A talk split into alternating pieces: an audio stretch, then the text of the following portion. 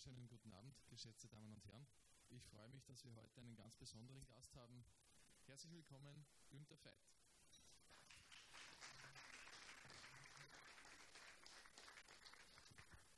Sind Sie das erste Mal heute in Linz? Nein, ich war schon öfters in Linz. Wunderschöne Stadt. Einmal bin ich extra hergeflogen mit meiner Frau, ähm, unseren Hochzeitstag zu feiern, weil die hat hier ein Seminar gehabt und dann bin ich am Abend hergeflogen. Dann haben wir da oben in dem Schloss. War wunderschön. Also von daher habe ich Linz eine gute Erinnerung. Gott sei Dank. Das Thema des heutigen Abends heißt äh, ein heißes Eisen. Ich bin Christ und Weltmarktführer. Was es damit auf sich hat, möchte ich gar nicht so viel erklären, möchte die Spannung nicht vorwegnehmen, sondern Ihnen gleich das Wort zur ersten halben übergeben. Herzlich willkommen. Dankeschön. Ja, ich freue mich sehr, dass ich heute Abend da sein darf und ich hoffe, dass es für Sie ein interessanter Abend wird. Ich werde meinen Teil dazu beitragen. Ich finde es immer ganz wichtig, diese zweite Halbe dann auch zu haben. Apropos halbe. Genau. Die zweite Halbe, dass man dann auch miteinander reden kann. Und ich bin wirklich bereit, jede Frage, wenn es denn welche gibt, und ich glaube, bis jetzt immer zu beantworten, ganz offen und ähm, vom Herzen. Ähm, ja, fragen Sie, überlegen Sie sich, während ich rede, was Sie interessiert und dann nach einer kurzen Pause in der zweiten Hälfte können wir dann darüber reden. Zuerst möchte ich kurz erzählen, dass ich äh, 45 Jahre schon als, in, als überzeugter und begeisterter Christ lebe. Also ich bin nicht als Christ geboren, obwohl in Deutschland natürlich jeder eigentlich als Christ geboren wird, aber ich persönlich äh, habe mein Leben die ersten 18 Jahre ein bisschen anders gelebt, als, als das so in, in den Vorstellungen vom richtigen christlichen Leben ist. Ich war mein Ziel war, Rockmusiker zu werden und ich habe alles getan, das zu schaffen. Ich habe in fünf verschiedenen Bands gespielt, äh, Leadgitarre gesungen und äh, Hardrock gemacht. Und das war, äh, das war für mich eine Zeit lang auch wirklich, was mir Spaß gemacht hat. Aber eines Tages haben wir in München am Hasenbergel den ersten Platz gemacht in so einem Bierzelt mit 3000 Leuten und da habe ich mir gedacht, da habe ich mir gedacht, jetzt müsstest du dich eigentlich wirklich saugut fühlen, weil das hat mir immer gewünscht, dass ich irgendwann mal Erfolg habe mit meiner Gruppe, so sichtbar. Und ich bin rausgegangen, ich war total leer. Leerer als vorher. Und habe mir gedacht, Mensch, wenn das alles ist, dann bist du irgendwie auf dem falschen Weg.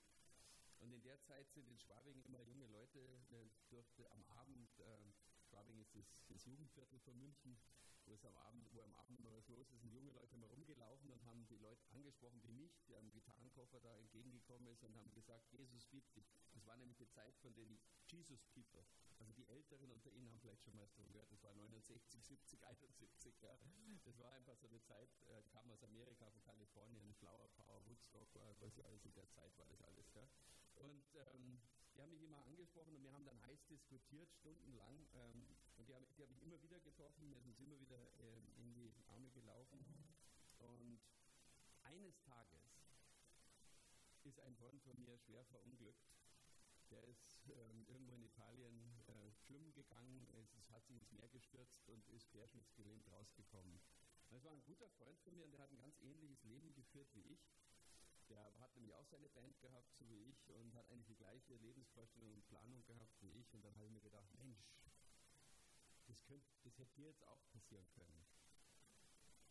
Und das hat mich das erste Mal so richtig tief zum Fragen gebracht. Und ähm, die Kombination des, dass das, was ich eigentlich gemacht habe und machen wollte, nämlich meine Musik mich nicht mehr so erfüllt hat, und zweitens das, dass mein Freund diesen Unfall hatte, das hat mich zum Nachdenken gebracht.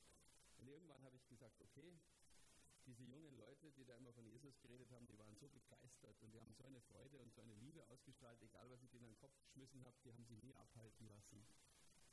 Äh, immer wieder nett zu mir zu sein. Das war, hat mich total überzeugt. Nicht so die Worte, ich war mit meinen Argumenten meistens besser als die, aber die Haltung und die Liebe, die da gekommen ist. Und irgendwann habe ich gesagt, okay, die haben nämlich immer gesagt, pass auf, wenn du, möcht, wenn du wissen möchtest, dass man dass man wirklich ein Leben in einer persönlichen Beziehung mit Gott führen kann, dann musst du einfach beten und, und Gott darum bitten, dass er das in deinem Leben macht, dass er dir persönlich begegnet, dann wirst du das erleben. Du brauchst das nicht verstandesmäßig begreifen, du musst es erleben. Dazu musst du halt einfach beten und Gott darum bitten. So einfach ist das. Das habe ich dann gemacht, genau wie wir das gesagt haben. Und in dem Moment hat sich in meinem Leben was geändert. Ich muss sagen, weil da ist eine unheimlich tiefe Freude, ein Frieden in mein Leben gekommen und ich habe angefangen, voller Begeisterung das Wort Gottes zu lesen, was ich vorher also nur, wenn es sein musste, angeschaut habe oder angefasst habe. Und ja, jetzt, 45 Jahre später, bin ich immer noch begeistert davon und habe viele schöne Sachen mit Gott erlebt in meinem Leben. Und dann war ich so begeistert vom Christsein, dass ich mir gedacht habe, ach, mein Vater hat ja eine Firma gegründet ähm, wollte natürlich, dass ich sein Nachfolger werde, aber ich habe mir gesagt, von wegen, und kannst was viel Besseres mit deinem Leben machen, wirst Missionar. Bin ich auf eine theologische Ausbildungsstätte gegangen und habe immer darauf gewartet, dass ich irgendwie den Eindruck habe, gehe nach Brasilien oder Paraguay oder was weiß ich wohin, äh, so ja, wie, ich das in Büchern gelesen habe von den Missionaren. Aber es ist nichts gekommen. Da war ich in Zeltweg in Österreich zum, äh, ähm, zum äh, Praktikum nach dem ersten Jahr meiner Ausbildung, habe in irgendeiner Gemeinde mitgearbeitet und in der Zeit kam mir immer wieder der Gedanke, geh nach Hause und hilf deinem, deinem, Vater. Das war nämlich so, das war 1972 inzwischen, da war die erste große Ölkrise. Die Ölkrise war so, dass bei uns in Deutschland zum Beispiel niemand mehr Auto fahren durfte am Sonntag. So gravierend war das. Ich weiß nicht, in Österreich vielleicht auch. Äh, und mein Vater hat dummerweise, bevor die Ölkrise kam, gerade das erste Mal einen Kredit aufgenommen von der Bank. Bis dahin hat er nie Schulden gehabt. Und dann durch die Ölkrise haben alle Leute aufgehört, Maschinen zu kaufen. Und wir haben plötzlich 50 Prozent weniger Umsatz gehabt als vorher. Und mit den Schulden und dem weniger Umsatz war die Firma in einer existenziellen Krise. Da ist mir immer wieder das äh, vierte Gebot ähm, wichtig geworden, dass ich eben äh, meinem Vater, dass ich äh, die Eltern ehren soll und so weiter. Und ähm, ich habe einfach den Eindruck, ich soll meinem Vater helfen. Ich bin nach Hause gefahren nach dem Einsatz und habe ihm gesagt, du, ich glaube, ich mache mal eine Pause mit meiner theologischen Ausbildung und ich helfe dir einfach, bis es wieder besser geht, damit er auch moralisch einfach ein bisschen Unterstützung hat. Er hat sich wahnsinnig gefreut, weil er hat schon aufgegeben, dass ich jemals komme. Und dann habe ich später gemerkt, dass, ähm, dass es eigentlich gar nicht falsch ist, ähm, nicht Missionar zu sein im Dschungel irgendwo, sondern dass du im Grunde genommen auch Missionar sein kannst als Geschäftsmann nur hast ein anderes Publikum. Das sind im Allgemeinen auch keine Leute, die unbedingt was von Gott wissen wollen. Aber du hast ein anderes Standing. Wenn du ein Geschäftsmann bist, wirst du eingeladen, wo, sag jetzt mal, nicht unbedingt ein Geistlicher immer hinkommen kann. Und das habe ich dann langsam äh, gemacht. Zuerst bin ich mal in die Kirche, wir sind nach Landsberg am Lech gezogen. Das ist also so ein Dreieck zwischen Augsburg und München.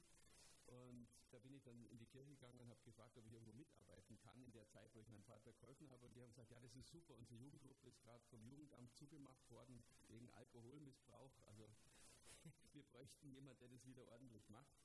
Und dann haben wir, dann, habe ich da Jugendarbeit gemacht und das, hat, das war wunderbar. Ich habe also über nichts anderes gemacht als über, über Jesus und äh, meinen Glauben an ihn geredet und ähm, ja, dass man Gott ganz persönlich erleben kann, dass es nicht nur eine theologische Sache ist, sondern was fürs praktische Leben. Und es, also wir haben da 60 Jugendliche jeden Dienstag in einem kleinen Raum gehabt. Das war also war, war einfach, ja, war einfach gesegnet und ich habe mir gedacht, siehst du, es geht auch zu Hause, nicht nur, nur im Dschungel irgendwo. Gell? Und äh, ja, aber mein mein Titel ist ja Weltmarktführer und Christ. Wie geht es? Dazu muss ich jetzt erstmal was zu unserer Firma sagen, weil Weltmarktführer hört sich viel zu groß an. Wir sind es zwar, aber wir sind in einer ganz kleinen Nische Weltmarktführer. Ja? Deswegen kennen Sie uns auch alle nicht. Also meine Firma heißt so wie ich Veit. Das ist der Familienname von meinem Vater und meiner auch natürlich. Und äh, was wir machen, ist was ganz Spezielles. Aber es hat viel mit Ihnen zu tun. Wir machen nämlich Bügelmaschinen. Und äh, angefangen haben wir mit Maschinen, die benötigt wurden, um Bekleidung herzustellen. Also man muss sich das so vorstellen, es gibt einen Stoff, es gibt Messer zum Schneiden, es gibt Fixiermaschinen, um Einlagen einzukleben, dann gibt es Nähmaschinen, um die Sachen zusammenzunähen und dazwischen wird immer wieder gebügelt und am Ende wird es richtig schön und intensiv gebügelt, damit das Kleidungsstück gut ausschaut. Heute vergisst man das manchmal, wenn man die Schaufenster schaut, sieht es so aus, als ob es gar nicht mehr gebügelt ist, vor lauter Falten. Aber es kommt daher, weil es aus China kommt und aus dem Karton kommt und immer aufgebügelt worden ist, bevor es auf die Schaufensterpuppen gehangen worden ist, zu meinem Leidwesen. Also inzwischen gibt es diese Industrie eigentlich nicht mehr. Also auch in Österreich gab es ja früher eine schöne Industrie, auch in Deutschland. Äh, viele Arbeitskräfte, ist alles kaputt gegangen. Aber damals, als ich angefangen habe, 1975, da war das ähm, starke Industrie. Und ähm, wir haben also insgesamt 400, über 400 Mitarbeiter. Das setzt sich so über 200 in Deutschland, äh, in, in, an drei verschiedenen Standorten, aber hauptsächlich in Landsberg. Und dann ähm, ungefähr ja, 70, 80 in China, der, in der zweiten Fabrik in der Nähe von Shanghai. Und dann nochmal so 30 ungefähr in, in, in Indien, in Bangalore, in einer anderen Fabrik, in der gleichen. Und dann die restlichen, insgesamt haben wir, haben wir zwölf Länder mit 14 Fabriken, das sind dann alle so kleine Servicegesellschaften mit 10, 15 Mitarbeitern in Vietnam, in Bangladesch, in Indonesien, da wo heute die Bekleidung hergestellt wird. Und also Sie müssen sich das so vorstellen, wir machen automatische Maschinen. Also jemand hat es gerade gesagt, wenn Sie jetzt ihr, ihr, Ihre Hemden in die Reinigung geben, dann kann es gut sein, dass da hoffentlich eine von uns dort ist. Wir haben schon eine ganze Menge in Österreich verkauft. Äh, das ist eine Maschine, da zieht man auf so einem Formkörper das Hemd auf und dann drückt man auf den Knopf und dann wird das Hemd gebügelt. Und wenn es also wenn es nicht ganz trocken war, sondern noch feucht äh, vom Waschen her, dann kann man also da 40 Hemden pro Stunde bügeln, ja, ohne dass man was davon versteht, weil man hängt einfach drauf und drückt auf den Knopf. Also es wird automatisch gebügelt auf gut Deutsch. Inklusive Ärmel und so weiter. Also so wird es gemacht. Deswegen kann man dann beim Hemdenservice so ein Hemd für 2 Euro oder sowas gewaschen und gebügelt bekommen. Aber das ist nur eine Zielgruppe von uns, die es jetzt noch gibt hier in Europa. Die Bekleidungsindustrie ist natürlich in Asien und das ist unsere größte Zielgruppe, deswegen auch die vielen Firmen in Asien. Meine Familie und ich wir haben äh, einmal zehn Jahre in Singapur gewohnt, um diese ganzen kleinen Firmen aufzubauen. Das war eine interessante Erfahrung äh, von dort aus. Einfach zehn Jahre mal in, ganz, in der asiatischen Kultur prägt einen schon sehr. Ja, das, ähm, ja, aber das ist nicht mein Thema heute, das ist nur am Rande. Und was wir sonst noch haben, sind natürlich die Bekleidungshäuser, die, wenn die Änderungswerkstätten haben, die haben oft noch unsere Geräte. Und wir haben auch äh, Maschinen für die Autoproduktion, das heißt die Sitze in den, in den Autos, damit die schön sind. Also die Sitze werden auch in Niedriglohnländern heute genäht, die Sitzbezüge meine ich jetzt, Leder, Kunstleder, Stoff. Und dann werden die also aus dem, aus dem, aus dem Karton rausgeholt, sind ganz zerknittert, werden sie auf den Sitz gespannt, dann schaut es kreislich aus. Und dann brauchen wir wieder Bügelgeräte von uns, damit die Falten alle rausgemacht werden, damit es schön frisch ausschaut. Ja. Also ist auch eine wichtige Zielgruppe von uns und wir haben alle Automarken der Welt sind unsere Kunden. Also egal was sie fahren, die Wahrscheinlichkeit, dass, dass es irgendwie mit unseren Produkten in Berührung gekommen ist, ist gut und das, was sie anhaben, wahrscheinlich auch. Von daher sind wir Weltmarktführer in einem ganz kleinen Nischenbereich. Ja, und man denkt ja immer, wie kann ein Geschäftsmann Christ sein? Aber leider muss man sagen, ähm, ist der Ruf von vielen Geschäftsleuten ja nicht besonders gut. In der Zeitung kriegt man meistens das Schlechteste, wie immer, only bad news are good news. Ja.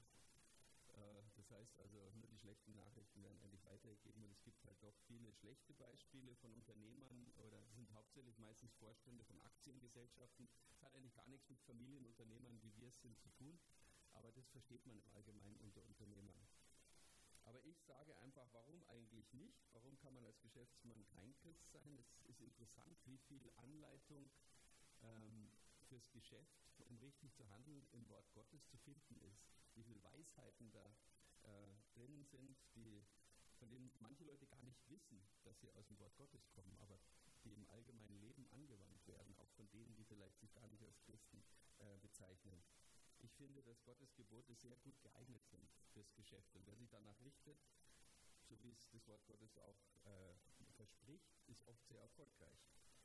Wir zum Beispiel sind Gott sehr, sehr dankbar, dass wir dieses Jahr unser 60-jähriges Firmenjubiläum feiern konnten. Und inzwischen auch in der dritten Generation ist, sind, mein Sohn ist also jetzt seit fünf Jahren ungefähr auch mit in das Unternehmen gekommen. Ähm, und das ist natürlich für alle Mitarbeiter und für alle Kunden eine ganz schöne Sache, weil es Kontinuität gibt. Und in dieser Welt sehen wir uns inzwischen sehr stark nach Kontinuität, weil sich alles die ganze Zeit ändert.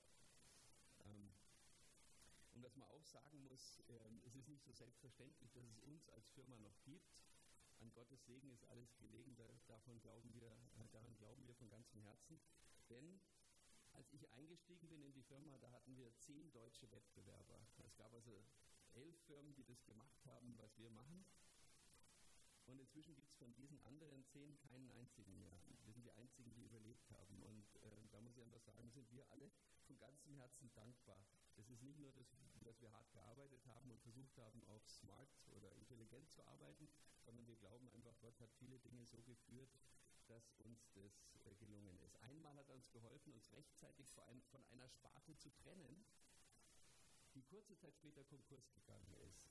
Wir haben uns vorher getrennt und dann ist diese Firma kaputt gegangen und, uns hat es nicht geschadet. Ähm, wir wussten es auch nicht vorher. Das war die beste Sparte, hat am meisten Gewinn gemacht. Jeder, die Banken und die Wirtschaftsprüfer haben gesagt, ihr seid doch wahnsinnig, diesen Teil, das Filetstück eurer Firma wegzugeben. Wir haben es aber gemacht und es war Schutz, Gottes Schutz, dass wir das äh, gemacht haben. Dann, kurze Zeit später, wurde uns eine Firma angeboten zum Kaufen. Die war noch ganz klein und der Mann wollte in Ruhestand gehen und er hat sich sehr gut mit meinem Vater verstanden. Und nach, ein paar, nach einer Zeit von Verhandlungen ist uns gelungen, diese Firma recht günstig zu kaufen. Und über viele Jahre hat die dann diese Firma, die wir abgegeben haben, sogar übertroffen im Erfolg. Das Gott hat uns wirklich geholfen, das eine, was keine Zukunft hatte, loszuwerden, obwohl man es nicht wissen konnte.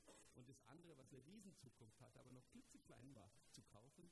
Das war ein Grund, warum es uns heute noch gibt. Und, und im Jahr 2001 ist uns dann gelungen, nach vielen Jahren äh, schwierigen Verhandlungen noch eine andere Firma zu kaufen und zu integrieren in unsere Gruppe. Und diese Firmen machen alle so ähnliche Dinge, wie wir gemacht haben, aber nicht das Gleiche. Das sind alles Ergänzungsprodukte. Und auch diese Firma hat uns sehr geholfen, erfolgreich zu sein. Und es sind lauter solche Führungen, wie ich das nenne, äh, wo ich einfach äh, sehen kann, an Gottes Segen ist alles gelegen. Und er hat uns auch in, in verschiedenen Krisen geholfen. Auch wir haben natürlich ganz schwierige Krisen durchgemacht. Also nicht nur die letzte Krise im Jahr 2008, 9, 10, aber das war zum Beispiel, die ist mir natürlich noch am, am, am meisten in Erinnerung. Ähm, haben zum damaligen, wir haben 25 Jahre versucht, unser Anwesen, das mein Vater damals gebaut hat, zu verkaufen, weil das nach ganz kurzer Zeit zu klein geworden ist. Er hat es einfach zu klein gebaut. Ich habe ein viel größeres gebaut und dann hatten wir das erste. Haben es vermietet und konnten es nicht verkaufen. Und wir haben viel gebetet dafür, dass Gott uns einen Käufer schenkt, aber wir haben keinen gefunden. Also manchmal sind Gebetserhörungen, die nicht passieren, auch ein Segen. Weil, als dann die Krise 2008 kam, haben wir so viel Verlust gemacht, dass wir hatten, wir haben unser Geld normalerweise immer in der Firma gelassen, die Gewinne nicht rausgenommen. Dadurch hatten wir sehr viel auf der hohen Kante. Aber wir haben jedes Jahr so einen hohen Verlust gemacht ähm, in diesem 2008, 9, 10, dass im Jahr 2010 unsere Reserven aufgebraucht waren. Und in dem Jahr hat jemand das Ding gekauft von uns. Und das war genau der Betrag, den wir gebraucht haben, um die Krise zu überstehen, ohne dass wir jetzt Bankkredite aufnehmen mussten, uns verschulden mussten. Ging es wieder aufwärts. Gott hat gewusst, wenn sie, wenn, wenn sie es vorher verkauft hätten, hätten sie es irgendwie investiert, irgendwo anders, Geld wäre weg gewesen. Und so war das für die Krise aufbewahrt. Er hat eben den totalen Überblick, den wir als Menschen einfach nicht haben, weil wir in Raum und Zeit gefangen sind. Für uns Christen sind natürlich Menschen ganz wichtig, weil Gott hat den Menschen in den Mittelpunkt seiner Schöpfung gestellt. Alles andere ist letztendlich für den Menschen und um den Menschen herum gemacht. Und dementsprechend ist ja auch das größte Gebot die Gottesliebe und die Nächstenliebe. Und für uns als Unternehmer ist natürlich die Nächstenliebe das, was die Leute im Alltag sehen sollten. Ja? Und wir sind auch sehr dankbar dafür, dass es uns gelungen ist, bis heute unsere Firma diese 60 Jahre ohne Betriebsrat zu führen. Ich sage jetzt nicht, dass ein Betriebsrat was Schlechtes ist, überhaupt nicht. Wir haben in anderen Firmen, die wir gekauft haben, da gab es Betriebsräte, ich habe also Erfahrung damit. Aber in unserer gab es keine und es gibt heute noch keinen. Und der Grund dafür ist der, denke ich, bis heute, dass es uns gelungen ist, in den Krisen die Mitarbeiter immer, wir haben vierteljährliche Mitarbeiterversammlungen, die Mitarbeiter zusammenzuholen und ganz offen und ehrlich zu informieren und dann auch über harte Entscheidungen per, im Plenum abzustimmen. Also bei der letzten Krise zum Beispiel haben wir abgestimmt darüber, ob, mit, ob wir uns von 10% der Belegschaft trennen sollten oder ob wir die, äh, die Gehälter um 10% kürzen dürfen. Und die Mitarbeiter haben sich für das Zweite entschieden, für die Gehaltskürzung fand ich super von unseren Mitarbeitern. Die haben natürlich versprochen, das zurückzuzahlen, äh, wenn wir es können, sobald wir es können. Und wir haben sehr viel zurückgezahlt seitdem. Aber daran sieht man ähm, das Vertrauensverhältnis, was entstanden ist. Also ich will auch keinen falschen Anschein erwecken. Wir haben auch viele unzufriedene Mitarbeiter. Man kann es nie allen recht machen, das muss man sagen. Wir strengen uns aber an, einen geraden Weg zu gehen. Wenn einer einen Termin haben möchte, bei uns gibt es sofort einen Termin ähm, um sich, sage jetzt mal, auszuheulen, wenn es Probleme gibt oder so. Ähm, die Menschen sind uns einfach wichtig. Wir versuchen, die bestmöglichen Menschen zu bekommen und versuchen auch die Menschen, die bei uns sind, ihnen zu helfen, ihre Gaben zu finden und wenn es notwendig ist, auch intern dann andere Aufgaben zu übernehmen, wenn die, wo sie ursprünglich reingekommen sind, nicht ganz ihren Gaben zum Beispiel entsprechen, damit sie intern auch ähm, die Möglichkeit haben, aufzusteigen. Und das Schöne ist, wir haben eine Betriebszugehörigkeit, die gigantisch ist. Also äh, wir werden als Firma immer älter. Das liegt daran, dass die Leute zu uns gekommen sind. Zum Beispiel einer hat bei uns eine Lehre, eine Ausbildung gemacht und der ist heute Betriebs-, der ist der Fertigungsleiter, der hat die allermeisten Menschen unter sich. Ja. Ist also jetzt 18, 20 Jahre vielleicht bei uns und von der, vom Lehrling bis zum Chef hochgewandert, durchgewandert. Ja. Und davon gibt es viele Beispiele, dass jemand ist im Lager eingestiegen und ist inzwischen Teamleiter im Vertrieb, also die intern Karriere gemacht haben. Ähm, sie, weil sie darum gebeten haben, dass, weil sie gedacht haben, was anderes würde mir mehr liegen. Und wir versuchen, wenn es irgendwie geht, auch wenn es für die Firma manchmal nicht einfach ist, weil es ein Loch reißt, an einer Stelle, wo die richtig gut waren und wir dann jemanden neuen suchen müssen, der vielleicht nicht so gut ist. Aber wenn der Mensch das Wichtigste ist, dann müssen wir auch versuchen, den Menschen die, die Möglichkeiten einzuräumen, die er braucht, um sich zu verwirklichen. Wir missionieren nicht in der Firma, das muss man ganz klar sagen. Ich weiß jetzt nicht, wie die Leute alle in Bezug auf unseren Herrn und Gott stehen im Einzelnen, aber eins machen, erlauben wir uns dann doch. Bei der Weihnachtsfeier, das ist bei uns eine Weihnachtsfeier, weil Weihnachten gibt es nicht ohne Jesus Christus, ohne die Geburt Jesu Christi. Und da erlauben wir uns dann doch was Geistliches zu machen, ein besinnliches Programm. Niemand muss kommen, das ist klar, aber, aber es kommen immer mehr. Und viele Leute gehen ja gar nicht mehr in Gottesdienst. Und dann ist es eine hervorragende Gelegenheit, äh, auch diesen Leuten ähm, ähm, die, die gute Nachricht näher zu bringen.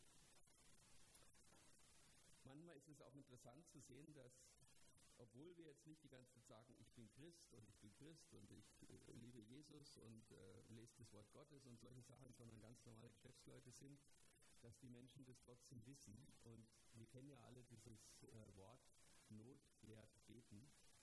Und ich habe viele Beispiele erzählt, aber das, das, dramatischste Beispiel, was ich bis jetzt auf diesen, viele Beispiele erlebt, das dramatischste, was ich äh, jemals erlebt habe, ist jetzt, ähm, ist das, dass eines Tages äh, ohne Termin eine Mitarbeiterin in mein Büro gestürzt kam mit weinenden, rot umränderten Augen äh, und war fix und fertig, konnte kaum reden.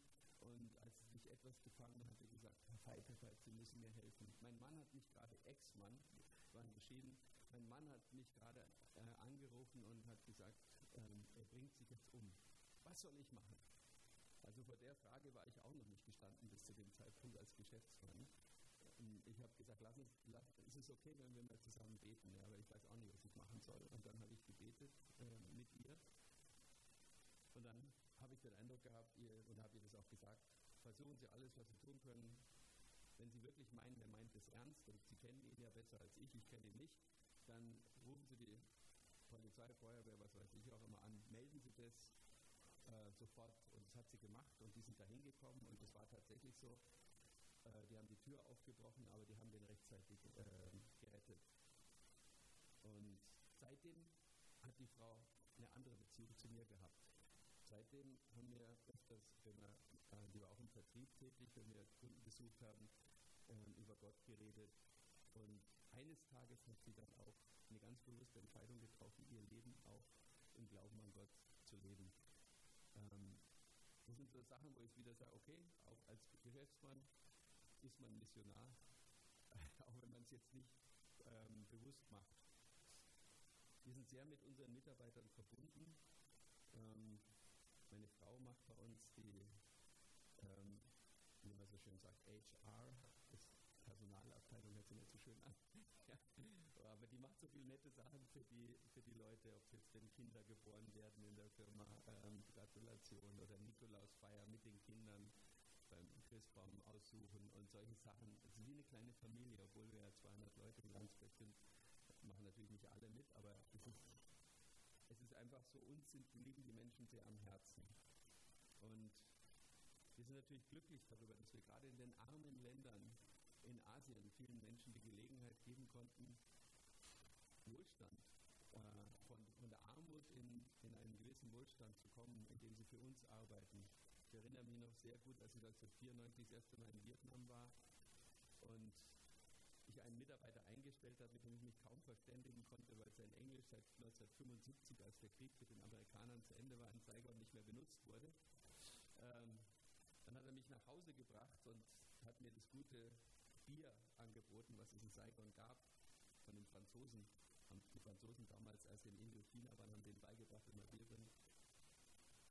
Und naja, nach so und so viel Biers hatte ich das Bedürfnis, mal auf die Toilette zu gehen. Und dann hat er gesagt, muss das wirklich sein? Habe ich gesagt, ja. Ah, das ist so schlecht. Er hat nämlich keine Toilette. ich gesagt, okay, irgendwo musst du ja auch. Und so, ja. Mm. Und dann hat er mich halt da in die Ecke von seinem, und dann habe ich gesehen, da wo der lebt, sind lauter Webstühle. Und er schläft unter den Webstühlen. Und es war nur, als ich da war, haben die alle aufgehört zu arbeiten, sonst hätten wir uns nicht unterhalten können. Und ähm, also der war total arm, muss man sagen. Ja, es war ihm richtig peinlich, dass ich seine Armut gesehen habe. Und heute hat er drei oder vier Häuser in Saigon und es geht ihm gut in seiner ganzen Familie. Und das ist nur ein Beispiel jetzt von vielen, einfach wo man sagen kann, dadurch, dass, dass wir sie kennengelernt haben, haben wir auch den Menschen geholfen, teilweise ihre Not und ihre Armut in manchen Ländern zu überwinden. Und natürlich ist es uns auch immer wieder gelungen als Unternehmer, wenn wir gute Gewinne gemacht haben, ähm, großzügig ähm, andere Sachen zu unterstützen, also die ähm, Dinge, die uns Gott aufs Herz legt mit Geld. Ja. Es gibt ja glücklicherweise die Möglichkeit, dass man äh, auch spenden darf als, als Firma. Und ich denke, das braucht viele humanitäre, nicht nur christliche, auch humanitäre Einrichtungen, ähm, brauchen äh, Unternehmer, die bereit sind, mit, mit größeren Summen auch zu helfen. Übrigens ist Gott auch ein ganz hervorragender Berater in Kleinigkeiten. Also es gibt eigentlich keine Kleinigkeit, für die man Gott nicht fragen dürfte. Ich erinnere mich an ein Beispiel. Es gibt ja verschiedene Möglichkeiten, wie man seine Firma umbringen kann. Ja, die schnellste ist mit dem Computer, mit dem falschen Software-System oder Hardware-System. Ja, früher hat man EDV gesagt. Ja, und eines Tages, schon lange her, ähm, war es mal wieder soweit, wir mussten uns für ein neues System entscheiden und wir hatten eine Gruppe von zehn ähm, ähm, Key-Usern, also Benutzern aus den verschiedenen Bereichen zusammengestellt und die haben sich alles angeschaut und dann haben wir das Entscheidungstreffen gehabt und ich habe gefragt, so, was denkt ihr, welches von den beiden in der Endauswahl bestehenden Systemen ist das bessere? Und dann hat dann haben fünf gesagt, das System A und fünf das System B. Dann habe ich gesagt, gut, ich mache mir Gedanken, morgen treffen wir uns nochmal und dann, ähm, dann reden wir nochmal drüber. Ich habe zu mir innerlich gesagt, ich werde heute Abend beten und den Herrn fragen, weil wenn es so gleich ist, dann ist es schwierig, eine Entscheidung zu treffen. Ja? Aber er kennt ja die Zukunft, also frage ich ihn mal, was sollen wir nehmen? Bin am Abend in die Badewanne gegangen, habe gefragt, hatte einen Frieden bei dem einen und einen Unfrieden bei dem anderen. So redet Gott oft zu mir. Und dann habe ich gedacht, danke Herr, wunderbar. Und am nächsten Tag bin ich in die Firma, die Leute kamen wieder zusammen und haben gesagt, na, gibt es neue Erkenntnisse? Die haben sich zwei, drei gemeldet. Also wir denken, das System B ist doch das Bessere. Plötzlich waren sieben für B, drei für A und A war das, von dem ich dachte, der Herr hat mir gesagt, das soll ich kaufen. Muss ich leider zu meiner Schande gestehen, habe ich der Mehrheit gefolgt und habe gesagt, gut, dann kaufen wir halt B. Das Interessante ist, kurze Zeit später hat die Firma B entschieden, sich aus diesem Geschäftsbereich zurückzuziehen. Und die Firma A ist heute die größte Firma auf dem Gebiet, die noch eigene Computer ähm, produziert und äh, vertreibt. Gott wusste das. Ich habe nicht genug Glauben gehabt, dass das, was ich jetzt da gehört, gemeint zu haben, wirklich von ihm kam. Also, das Schöne ist, es hat uns nicht umgebracht. Das ist wieder Gottes Gnade. Wir haben es auch mit dem System B eine Zeit lang geschafft, bis wir wieder ein anderes System hinterher angeschafft haben. Ich finde, für mich ist Christsein das beste Leben überhaupt. Einfach deswegen, weil wenn irgendwas geschaffen wird, wenn irgendein neues Produkt kreiert wird, dann äh, gibt es ja immer eine Gebrauchsanle Gebrauchsanleitung. Natürlich sind die besten Produkte die, wo man die Gebrauchsanleitung nicht lesen muss. Aber wir Menschen sind so kompliziert, dass wir eigentlich ohne Gebrauchsanleitung nicht richtig funktionieren. Und ich bin unheimlich glücklich darüber, dass Gott mit Gottes Wort uns die Gebrauchsanleitung für unser eigenes Leben gegeben hat. Und ich bin begeistert von einem, den würde ich doch gerne mal zitieren, von einem ähm, Vers aus dem Wort Gottes, aus dem Johannesevangelium 6. Kapitel, Vers 35, da steht, ich bin das Brot des Lebens. Wer zu mir kommt, den wird nicht hungern. Und wer an mich glaubt, den wird nimmer mehr dürsten. Ich kann das wirklich aus ganzem Herzen für mich sagen.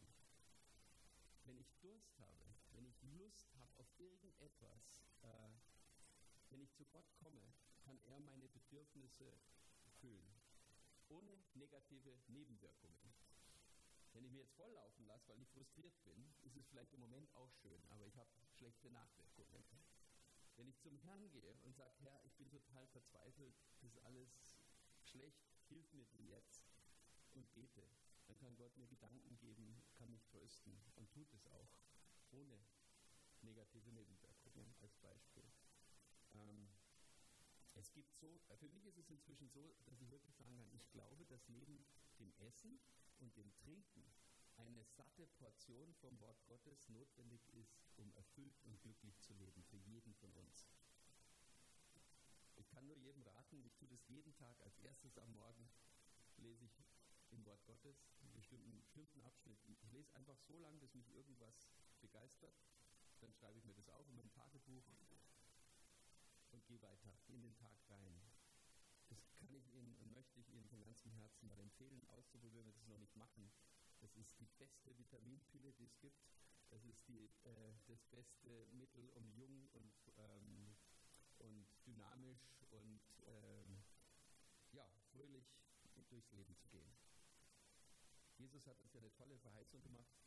Er hat gesagt, ich bin gekommen, damit ihr das Leben habt und damit ihr das Leben im Überfluss habt. Steht auch im Johannes Evangelium. Und das gibt es eigentlich nirgendwo anders. Nur er hat es gemacht. Und eigentlich ist es so einfach für uns alle. Wir kennen das ja alle, wir sind ja, leben ja als in, in einem christlichen Abendland, sind getauft, gehen hoffentlich auch in Gottesdienst, aber so einfach, das alles noch auf eine ganz andere Stufe zu setzen in unser Leben, indem wir einfach den ganzen Tag über, egal was wir tun, ob Geschäftsmann wie ich oder Lehrer oder Hausfrau oder Mutter, ähm, diesen, mein ganzes Leben in einer engen Beziehung mit dem lebendigen Gott zu leben. Dann ist auch alle Angst ein für alle Mal ähm, beantwortet, denn der Schöpfer der Univers des Universums, der, der alles in der Hand hat, kann mich viel mehr bewahren als jede Sorge oder Angst, die ich haben könnte, mir jemals helfen könnte. Ich bin in seiner Hand, mir kann nichts passieren, was er nicht zulässt. Wenn was passiert, dann ist es zu meinem Besten. Ich kann total gelassen äh, durchs Leben gehen. Egal was morgen kommt, er ist bei mir und wird mir helfen, damit fertig zu werden. So, das war der erste Teil. Herzlichen Dank fürs Zuhören.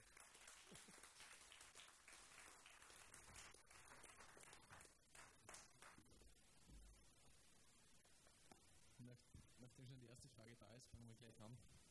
Danke. Danke für deinen Vortrag. Ich finde mich in vielen Teilbereichen wieder. Ich bin seit 30 Jahren Unternehmer. Aber was mich brennender interessiert ist, sind deine Kinder. Ich darf sechs haben und bin schon Großvater. Wie stehen deine Kinder zum Glauben? Wie stehen deine Kinder, wie du das Unternehmen als Chef führst? Ich erlebe es in einer gewissen Gespaltenheit.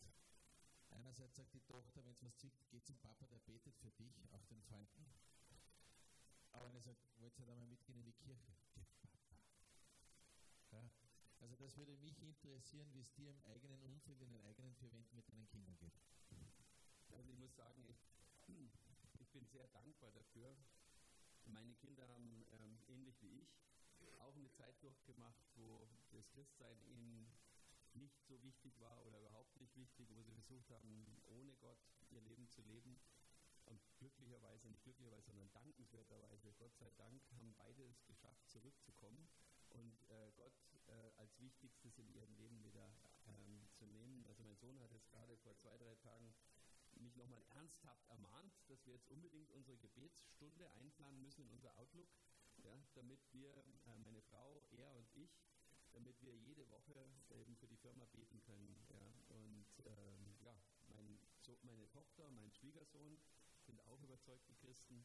Mein Schwiegersohn arbeitet auch bei uns in der Firma mit. Also in dem Sinn bin ich gesegnet und dankbar, muss ich sagen. Aber ich kenne die Zeiten, wo es anders war, äh, wo wir auch starke Auseinandersetzungen haben, wo ich gar nicht viel sagen konnte über den Glauben, weil ihre, ihre Ohren zu waren. Und da kann man nur eins, wir haben immer dafür gebetet, dass der Herr sie irgendwie wieder anrührt, um, umdreht. Und das ist auch passiert und da sind wir sehr dankbar dafür.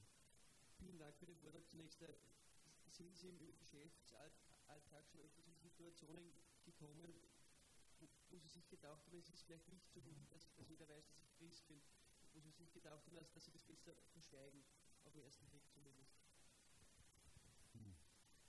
Also sage ich jetzt mal so, immer wenn ich einen Fehler gemacht habe, dann würde man am liebsten nicht, wollen, dass die Leute wissen, dass man Christ ist, weil man ja das Christsein nicht schlecht machen möchte durch das eigene schlechte Beispiel. Ja, und wir machen ja alle Fehler. Irgendwann rastet man mal aus oder sagt mal, was man nicht sagen sollte oder trifft mal eine Entscheidung, die man vielleicht nicht hätte entscheiden sollen und dann schämt man sich vielleicht für das, was man getan hat, möchte aber nicht, dass das einen negativen äh, Blick aufs, äh, oder einen negativen Eindruck aufs Christsein irgendwie ähm, wirft. Und manchmal ist es dann auch notwendig, das fällt mir zwar sau schwer, aber manchmal ist es dann auch notwendig, sich einfach zu entschuldigen und zu sagen, ja, das ist dann wieder das, was vom Christen eigentlich erwartet wird, ja, dass man um Vergebung bittet. Ja. Also, aber ansonsten, ich, würde es nicht sagen, äh, man muss sich einfach einmal entscheiden und dazu stehen und wenn einer so wie ich, der auch öffentlich überall, äh, sage jetzt mal, mit seinem Glauben nicht hinterm Berg äh, steht, äh, überall redet, dann kannst du jetzt nicht so tun, als wärst du jetzt kein Christ in irgendwelchen Situationen. Das passt nicht. Das muss schon aus einem Guss sein. Und sind die Asiaten offener fürs Christentum als die Europäer? Oder also grundsätzlich würde ich jetzt mal sagen, sind, sind die Asiaten viel offener fürs Christentum, mit einer kleinen Ausnahme. Ähm, das sind die, die Moslems. Die haben ein bisschen Schwierigkeiten, weil die ein bisschen Angst haben davor. Ähm, also die fragen schon, ich habe schon tolle, interessante Gespräche geführt, aber die haben Angst davor, ähm, weil ihr Glaube eben ein bisschen angstbasiert ist, ja, sich zu sehr mit dem Christsein auseinanderzusetzen, damit sie keine Sünde begehen in dem Sinne, ja, weil wir sind ja böse aus deren Sicht. Ja. Wir sind ja nicht der richtige Glaube, nur äh, ihr Glaube ist der richtige und da haben sie Berührungsängste und deswegen ist es da ein bisschen schwieriger. Aber bei den Hinduisten, Hinduisten zum Beispiel, die wir in Indien haben als, als Mitarbeiter und Kunden, ist überhaupt kein Problem darüber zu reden. Die kommen auch mit in Gottesdienst und äh, noch ein Gott mehr ist ja gar kein Problem. da ist halt die große Kunst äh, rauszuarbeiten, dass aus unserer Sicht überhaupt nur ein Gott existiert, nicht, nicht Tausende äh, wie im Hinduismus oder bei den, bei den Buddhisten. Also in Singapur zum Beispiel, da konnte man mit jedem Taxifahrer äh, einsteigen und, und, sagen, was glaubst du eigentlich? Glaubst du an irgendwie was? Und jeder glaubt an irgendwas. Also da war es richtig schwierig, wenn man keinen Europäer bei sich hatte, einen zu finden, der nicht geglaubt hat. Also so ungläubig wie wir sind, ist, die, ist Asien nicht. Die glauben alle an irgendwas. Ja. Und wenn es an die, im September kommt jetzt wieder der, oder kam, der, war der Monat Month of the Hungry Ghosts, da haben die alle Angst, furchtbare Angst und opfern die ganze Zeit Geld und alle Sachen, damit die bösen Geister sie nicht äh, belästigen im nächsten Jahr und so. Also da ist es der Glaube, der ist richtig tief im Leben verwurzelt. Ein anderer Glaube natürlich als unserer. Aber deswegen sind die auch sehr offen. Da gibt es auch viele Leute, in, da, als wir dort in Gottesdienst gegangen sind, da gab es sehr viele Leute, die waren Buddhisten. Und die haben sich bewusst dazu entschieden, Christen zu werden. Und die reden dann darüber, was das für eine wunderbare, äh, was für ein wunderbarer Glaube das ist, das Christsein. Ja? Nicht angstbasierend, sondern welche, also, welche Vorteile das alles hat gegenüber Buddhismus. Und die haben das so richtig schön vergleichen können. Ja? Das sollte man mal den Leuten hier, die sich überall die Buddhas hinstellen und da von denen irgendwas erwarten, die sollten wir mit denen reden. Die, das können die überhaupt nicht verstehen, dass es hier so viele gibt, die nicht begeisterte Christen sind, wenn die beides erlebt haben. Das wäre sicher spannend, ja. Ähm, eine Frage, die ich äh, vorher noch stellen wollte, ist, äh, ist Ihnen das eigentlich auch schon mal zum Nachteil geworden, dass jemand gewusst hat, dass Sie Christ sind? Mir fällt jetzt persönlich nichts, nichts ein. Ich bin ein optimistischer Mensch, ich vergesse meistens die schlechten Erfahrungen, das weiß ich nicht, ich kann mich nicht daran erinnern. Ähm, ja. Ich bin selber Unternehmer und ich kann die Frage gerne beantworten. Also ich habe sehr viel Positives erlebt, weil die Kunden wussten, dass ich Christ bin. Ich bin also seit, kann es gar nicht sagen, ich bin Neochrist seit drei Jahren, bin Freikrist und habe auf meinem Fahrzeug, auf meinem Firmenfahrzeug, das Symbol der Christen, den Fisch geklebt. Ich werde dann vom Kunden auch gefragt, bist du wirklich Christ oder bist du ein Fischereiverein? und da entwickeln sich sehr schöne Gespräche und auch neue Folgegeschäfte. Also ich kann das nur, bin zwar untypisch in Österreich, das ist eher das Positive immer, nicht das Negative. Äh, eine Frage hätte ich noch an Sie. Sie haben gesagt, Sie haben sich von einer Firma getrennt, die dann eben in den Konkurs geschlittert ist. Warum und wie hat Ihnen Gott das mitgeteilt? frage deshalb, weil ich erlebe das in meinem Unternehmen sehr persönlich und mittlerweile kapiere ich und reagiere ich schon darauf. Vorher habe ich das immer ignoriert gedacht, das kann doch nicht sein.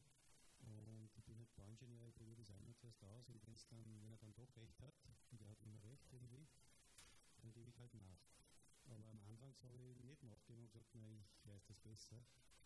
Und mittlerweile weiß ich, dass ich es nicht besser weiß und das ist auch gut so. Nimmt mir irrsinnigen Druck weg. Und deshalb die Frage, wie, wie, wie erkennen Sie, dass Gott Ihnen den richtigen Weg zeigt? Also ich, ich habe jetzt ein bisschen Schwierigkeiten, dieses konkrete Beispiel äh, zu erklären, weil ich nicht möchte, äh, da sind Menschen da beteiligt, oder waren verschiedene Menschen beteiligt und da das ja öffentlich ist, will ich das nicht ähm, machen, um die Leute zu schützen, die da beteiligt waren. Aber grundsätzlich, wie redet Gott ähm, zu uns? Ähm, ich würde mal sagen, Gott redet in unseren Gedanken. Er gibt uns einen Gedanken, der uns nicht loslässt. Ja? Und er macht uns unruhig und gibt uns Unfrieden über Dinge, die nicht in Ordnung sind. Dann reden wir miteinander drüber und beten drüber und sagen, warum ist das wohl so? In dem Fall hat meine Frau einen ganz tollen Eindruck gehabt, den sie mir mitgeteilt hat, der mich sehr ermutigt hat oder uns alle dann den Schritt auch zu machen und loszulassen von dem Filetstück. Ja. Ähm, also das ist dann auch im Austausch und mit anderen Christen, die das dann bestätigen können, wenn es ein wichtiger Punkt ist, dass man nicht sich verhört vielleicht. Ja. Weil das ist ja nicht so, dass jetzt nur eine Donnerstimme hört und sagt, du machst es jetzt, dann wäre es einfach. es ist eher die innere Stimme, ja, der innere Frieden oder Unfrieden, ähm, das drüber beten und meditieren und dann am Ende zum Frieden zu bekommen über den Weg, den man, den man gehen soll. So ist es bei uns meistens. Wie reagieren Sie, wenn andere Führungskräfte sich lustig über den Glauben machen? Lustig. Das glaube ich, traut sich bei uns niemand. Nicht, wenn ich dabei bin. Na, aber beispielsweise, wenn Sie vielleicht auf Konferenzen sind, wo es mit anderen ja, Führungskräften zusammenkommen und vielleicht nicht gleich wieder christlich sind. Bei Mittagessen wird dann sehr oft auch ja, sehr lästerlich im Glauben gesprochen ja. oder sehr spöttisch. Also es, das kommt auch immer auf die Situation äh, drauf an. Ich wünschte, ich könnte sagen, ich habe jedes Mal, wenn das passiert ist, gesagt, stopp, ich sehe das ganz anders. Ich bin begeisterter Christ, aber manchmal passt es nicht. Ja, weil wenn man die Leute nicht kennt, als Beispiel, äh, und man hat keine Beziehung und man macht dann so einen, äh, Stand, ja, dann ist man, man hat, kriegt man auch keine Beziehung mehr zu denen. Also ich denke immer, umso mehr man Leute kennt, umso offener kann man sein. Und, ähm, aber was ich oft schon gemacht habe, ist dann einfach zu, zu sagen, ich, ich habe da eine ganz andere Erfahrung gemacht. In meinem Leben ist es so und so, wenn jetzt irgend sowas, wenn es passt. Ja, wenn es passt einfach. Und sagen, ähm, ich, für mich ist das sehr wichtig, auch wenn es da eine betretene äh, Stille gibt oder so. Aber das kommt halt darauf an, in welcher Runde man sich äh. Also umso mehr ich die Leute kenne, umso mehr sage ich. Das ist die grundsätzliche Regel. Umso weniger ich sie kenne, umso ähm, im Zweifelsfall gehe ich dann auch weg, wenn, äh, wenn die anfangen zu lästern, weil ich das nicht hören möchte oder so. Also im, im, im mindestens, ja. So muss ich nicht jedes Mal wie ein Märtyrer auf die Schiene hauen, ne? Nee, es ist einfach auch so, weil dann äh, unter Umständen, wenn man zu brutal reagiert, dann hat man keine Chance mehr mit den Menschen eine Beziehung zu machen, weil dann ist es, dann ist, da war so ein Breakdown drin und das will man ja nicht. Gerade wenn einer so aggressiv gegen den Glauben redet, ist es ja oft so, dass er damit irgendwie sich auseinandersetzt. Sonst wäre es immer gar nicht so äh, wichtig, dass er überhaupt drüber redet. Und deswegen, wenn man die Beziehung nicht kaputt macht in der Situation, wenn man es vielleicht durchaus auch mal erleidet und dann dafür betet, dass man mal die Gelegenheit hat, wenn man allein mit dem, mit dem Menschen ist, in einer guten Art und Weise, wenn es passt, über das Thema zu reden, dann erreicht man meines mehr und, und zerstört die Beziehung nicht. Hätte noch eine Frage zum anderen Thema. Ich bin selber in der Führungsposition in der Automobilzulieferindustrie ziemlich harte Branche, sehr stark umkämpft, extremer Wettbewerb. Und da kriegt man dann schon oft mit, dass der eine oder andere Mitbewerber, ähm, um neue Aufträge zu kriegen oder um sich einen Wettbewerbsvorteil zu verschaffen, halt Dinge macht, die nicht ganz regelkonform sind, die vielleicht auch nicht ganz legal sind, die aber auch nicht auffallen, teilweise über Jahre. Und wo man dann selber wirklich massive Nachteile einstecken muss, wenn man da nicht mitmacht. Kennen Sie diese Situation? Ja. Wissen Sie, wie man damit umgeht? Oder? Ja, die Situation, die kenne ich ausgiebig, ausführlich, muss ich sagen, ähm, weil Sie wissen ja vielleicht, dass bis vor 20 Jahren in Deutschland ähm, sogenannte Schmiergelder ähm, steuerabzugsfähig waren.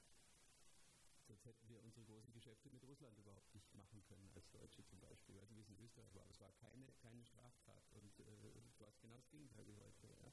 Und heute ist es plötzlich verboten. Und ich, im, im Grunde genommen finde ich das auch gut, dass es verboten ist und sollte auch nicht passieren. Aber man muss ganz klar sagen, in manchen Ländern in Asien ist es eine vollkommene Illusion zu denken, dass äh, ohne bestimmte Gefälligkeiten in irgendeiner Form Geschäfte ablaufen. Da laufen einfach keine ohne. Muss man einfach sagen. Also nicht jetzt mit, mit Bestechung oder sowas, das auf keinen Fall. Aber es ist halt einfach so, jedes Land hat seine Geflogenheiten und du kannst entweder in dem Land, also hier ist es überhaupt kein Problem für uns. In Europa gar kein Thema. Gibt es nicht. Überhaupt nicht. Aber in Asien sieht die Welt ganz anders aus, muss man leider sagen. Und äh, wir versuchen natürlich, soweit es irgendwie geht, es nicht mit uns, also nicht, dass wir das machen. Das ist ja auch aufgrund der Gesetzeslage nicht möglich, aber die Partner, mit denen man dort arbeitet, die müssen durchaus das tun, was in den Ländern äh, erwartet wird, um Aufträge zu bekommen. Das muss man einfach sagen. Ja. Ich kenne das Thema auch, ich importiere auch aus Fernost. Und mir hilft dann immer die Stelle, wo Jesus ausdrücklich den untreuen Verwalter lobt und die Klugheit der Welt hervorhebt. Und er sagt, äh, zum Betteln äh, schäme ich mich und zur Arbeit tauge ich nicht. Äh, wie schaffe ich es, wenn man daher jetzt den Job nimmt, trotzdem zu überleben? Und dann sagt er, wie viel Sack Mehl schuldest du dem Herrn? 100, na schreib 50, wie viel Öl? Das heißt, da gebe ich dir recht, es braucht auch als Christ die Klugheit, die Klugheit der Welt. Du kannst es nicht wegblenden, weil wir Teil davon sind. Und dieses Fingerspitzengefühl ist wichtig, dass man manchmal sagt, nein, ich habe Aufträge verloren und Kunden sogar verloren, wo ich dem Einkäufer gesagt habe, sorry, dein Konto ist voll, da gibt es nichts mehr. Ich habe da einmal einen Gefallen getan, der war abgesprochen mit oben. Und er wollte 14 Tage später schon wieder die Hand aufhalten und sagen, nein, den Kunden habe ich verloren. Und ich glaube einfach, das ist auch teilweise sehr schmerzhaft, diese Erfahrung, weil das war einer, der man einen sechsstelligen Umsatz im Jahr gebracht hat. Aber ich konnte mich nicht verbiegen, ich hätte mir sonst nicht mehr ins Spiegel schauen können. Ja. Wir haben auch, also die Situation habe ich schon sehr, sehr oft erlebt. Wir haben leider auch Wettbewerber, auch in Europa, die das anders sehen und anders machen und wir haben regelmäßig Aufträge verloren, von denen wir wissen, das liegt daran, dass wir das eben nicht machen. Aber was Ende gut, alles gut letztendlich, wenn, äh, wenn wir in, insgesamt genügend Aufträge bekommen und auch ohne die leben können, dann, wie gesagt, an Gottes Segen ist alles gelegen. Und wenn Gott traurig ist über irgendetwas, was wir tun und seinen Segen zurückhält, ist das viel schlimmer, als wenn wir den einen oder anderen Auftrag nicht kriegen. Jetzt haben wir die Vertriebsseite betrachtet. Es gibt ja auch noch andere Felder, wo man durchaus in Graubereichen unterwegs ist. Thema Steueroptimierung. Das ist ja auch was, was man wenn man sich damit befasst, eigentlich gar nicht wirklich richtig machen kann. Allem, wenn man das deutsche Steuergesetz ein bisschen kennt, gibt es nicht richtig. Ein bisschen falsch oder ganz falsch ist da eher die Auswahl. Aber abgesehen davon kann man ja auch dort teilweise nicht ganz klar sagen, was jetzt wirklich korrekt ist, aber man kann oft sagen, was unkorrekt ist, aber es ist vielleicht trotzdem legal. Ja. Wie, wie, wie, weit würden Sie da gehen? Also gut, letztendlich, das ist, Gott hat uns ja so etwas Wunderbares gegeben wie das Gewissen. Ja, mit dem wir wissen können, was richtig und falsch ist. Ja. Das ist nicht absolut und für alle Leute, das gilt eben für mich und für meine Entscheidungen. Und das andere, was, was man in dem Zusammenhang in Deutschland auf jeden Fall unbedingt braucht, sind sehr gute Berater, die aber wissen, unsere Berater wissen, dass wir keine äh, halbseitigen Sachen machen. Dass wenn, wenn was falsch ist, dann umgehen wir das nicht so, dass wir das Falsche doch machen, sondern wenn was Falsches machen wir es nicht. Wenn was so oder so ausgelegt werden kann, das ist ja auch erlaubt in, in Deutschland zumindest, dann darf man natürlich den Weg wählen, der für das Unternehmen günstiger ist. Ja. Die Möglichkeit des Finanzamtes anders zu sehen besteht ja immer, weil man ja lückenlos nachgeprüft wird. Aber ich würde sagen, da muss man auch, was gerade gesagt worden ist, klug sein und, und ähm, äh, feste Grenzen kann man nicht übertreten, man muss die Gesetze achten, das sagt das Wort Gottes auch. Ja dass man sich danach richten soll, wenn man unter einer Regierung lebt, dann äh, egal wie schlecht die Gesetze sind, ja, dann kann man jetzt sagen, für mich gelten die nicht, weil die schlecht sind. Ich muss sie trotzdem, ähm, soweit ich kann, einhalten. Aber ähm, letztendlich ist eine Gewissensentscheidung bei den Grauzonen, wo man sagen kann, das kann man so oder so sehen. Die gibt es leider auch. Ja, nicht die schwarz-weiß Entscheidungen, die sind einfach. Die schwierigen sind immer die Grauzonen. Gibt es keine absolute Antwort, aber man muss immer das tun, wo man ein reines Gewissen behalten kann. Ansonsten muss man es in Ordnung bringen hinterher. Es ist viel schwieriger, als es gleich richtig zu machen. Meistens auch teurer, ja. Ja, meistens auch teurer. Die Situation, vor der ich oft stehe, ist, ähm, man hat ja, wie Sie vorher gesagt haben, auch nicht nur gute und tolle und motivierte Mitarbeiter, die total begeistert sind von dem, was man tut, sondern auch Leute, die kritisch ist sogar noch gut, sondern die, denen das vielleicht alles wurscht ist und, ähm, und die vielleicht sogar ein Problem in der Firma machen. Ja. Ähm, da stehe ich oft vor der Frage, muss ich jedem helfen, der ein Problem damit hat, hier zu sein? Manchmal ist es ja gut, nicht? wenn man jemandem hilft und sagt, gut, ich helfe dir jetzt hier rein, damit du dich findest in diesem Team oder was auch immer, kann ich nicht jeden sofort rausschmeißen, der hier nur ein, ein bisschen Schwierigkeiten macht. Also ich denke, hier muss man einen klaren Unterschied machen zwischen Kirche und Unternehmen. In der Kirche muss man jedem helfen, in der Firma muss jeder leisten. Und wenn einer nicht bereit ist zu leisten, muss man lieb zu ihm sein. Die Nächstenliebe gilt immer. Aber das heißt auch unter Umständen, dass man sagt, du, in unserer Firma ist für dich kein Platz. Wenn du dich nicht ändern kannst, dann müssen wir weil eine Firma, die also ein Sozialverein ist, die gibt es nicht lang. In der Firma muss geleistet werden und man kann nett sein und die Leute mit allen Mitteln dazu versuchen zu bringen, zu leisten. Wenn sie am Ende nicht bereit sind dazu, kann sie niemand zwingen. Dann muss man dafür sagen, geh woanders hin, wo es nichts ausmacht, wo man dich so mag, wie du bist, aber bei uns geht es nicht. Liebe heißt ja nicht immer, dass man alles erlaubt. Auch in der Erziehung ist es ja nicht so. Liebe heißt manchmal, dass Kinder das tun müssen, was sie nicht wollen. Dass es Grenzen gibt.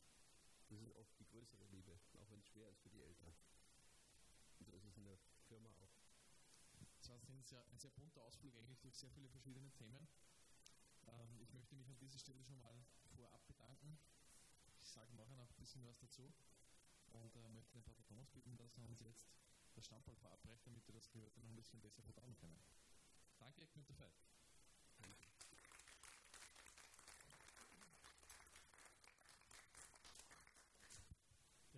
Ja, mal entschuldigen, weil dass ich heute mal ohne Jackett hier bin. Es ist nicht gerade nicht bügelbar, weil die Naht gerissen ist. Aber sonst habe ich auch immer ein Jackett. Das ist natürlich genau unpassend heute. Ja, ich glaube, es ist einfach generell ein spannendes Thema.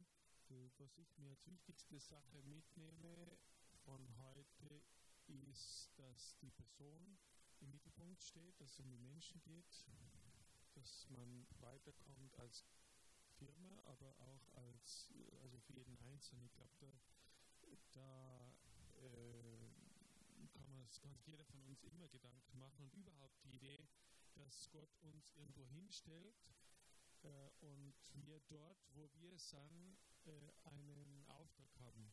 Ja, manchmal eben könnte man den Gedanken haben, ja, ich muss irgendwo hin und äh, weit weg oder Menschen, die, denen es nicht gut geht und so weiter. Aber Gott hat ja uns, mich, dorthin gestellt, wo ich bin und dort diesen Flecken, auch wenn es nur zweimal zwei Meter sind, dort kann ich etwas bewirken, dort soll ich etwas bewirken. Und das ist, glaube ich, der erste und der wichtigste Auftrag, den wir haben. Und das Hindernis ist halt dann oft, sind auch wir selber. Und das ist für mich schon beeindruckend, dass äh, da jemand sagt, okay, gut, ich äh, nehme mir Zeit jeden Tag oder jede Woche und, oder, oder beides eben, äh, auch zu beten und zu bitten und zu schauen und mich zu prüfen vor Gott, vor, mit dem Evangelium und mit, mit, ähm, ja, mit der Hilfe Gottes, mit der Gnade. Äh, wo kann ich wachsen? Wo muss ich mich ändern? Was, äh, was ist noch äh, zu tun in meinem Leben und in, in, in meinem Umfeld? Äh, das ist etwas, etwas Wichtiges. Wir haben vorhin gescherzt, dass, es, äh, dass man mit ganz wenig viel erreichen kann, auch wenn äh, vielleicht heute weniger Leute sind als sonst äh, immer da sind. Aber Jesus hat mit zwölf Leuten äh, die Welt verändert und er hat auch mit einer kleinen Gruppe angefangen. Deswegen auch Mut zu haben, mit äh, dem bisschen, was man hat, vielleicht auch mal nur zwei Fische oder fünf Brote, dass dort Gott, weil ich auf ihn höre, dass er mit uns etwas Großes tun kann. Und vielleicht in einem kleinen Segment in der Wirtschaft eben Marktführer zu werden, wenn es, wenn es das sein soll. Ansonsten ist morgen Thanksgiving, soweit ich das in Erinnerung habe. Ich glaube, es ist ein guter Anlass, einfach generell äh, dankbar zu sein für das, was wir alles äh, bekommen haben. Dinge, die uns selbstverständlich sind, wo wir uns schwer tun, äh, da echt das Gefühl hineinzulegen, ja, wir, viele von uns beten vielleicht vor dem Essen oder am Sonntag in der Kirche und Vater unser und so, aber dass man richtig auch sagt, wirklich danke Herr äh, für das, was ich habe und für das, die Kleider, die ich habe und für die Familie, die ich habe und für die Arbeit, die ich habe. Und dass man wirklich dankbar ist und auch die Menschen sieht, denen es nicht so gut geht, äh, das ist, äh, denke ich, eine gute Gelegenheit, nicht nur morgen, sondern immer, immer im Leben. Ja, wer dankbar ist, der, äh, der ist zufrieden.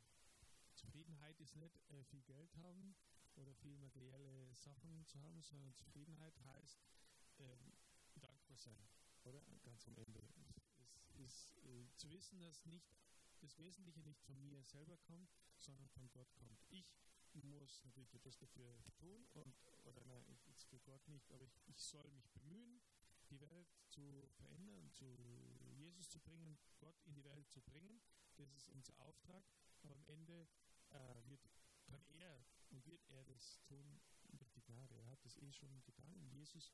Und das ist das Beste, was wir tun können, ist einfach Jesus kennenlernen und mit ihm zu gehen und uns führen zu lassen und äh, ähm, ja, ihn immer mehr durch uns auch wirken zu lassen. Ja, das waren ein paar Gedanken so. Ich danke für das interessante äh, Gespräch und hoffe, dass wir uns mal äh, wiedersehen.